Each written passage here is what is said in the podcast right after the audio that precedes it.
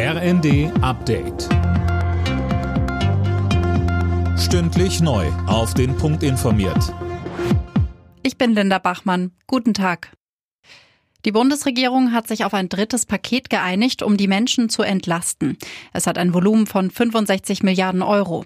Unter anderem wird die Energiepauschale ausgeweitet. Rentner bekommen nun auch 300 Euro, Studierende und Azubis 200. Insgesamt sollen mehr Menschen profitieren. Deshalb haben wir zum Beispiel entschieden, dass wir eine große Wohngeldreform machen. Sie wird dazu führen, dass der Kreis der Berechtigten von 700.000 auf 2 Millionen wächst. Allein daran kann man die Dimension dieser Reform sehen und sie soll auch Heizkosten dauerhaft mit umfassen. Der Heizkostenzuschuss soll bei 415 Euro liegen.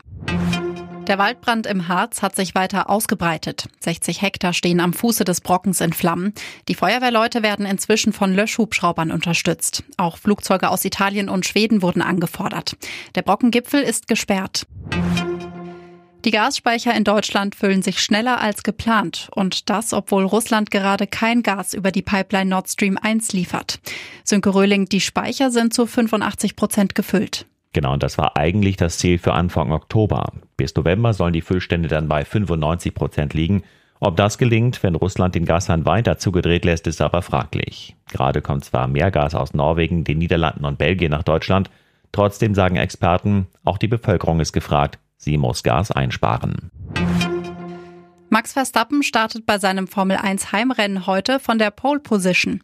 Der Niederländer war im Red Bull der schnellste im Qualifying auf der Strecke vor den Toren Amsterdams. Dahinter geht das Ferrari-Duo Charles Leclerc und Carlos Sainz ins Rennen. Alle Nachrichten auf rnd.de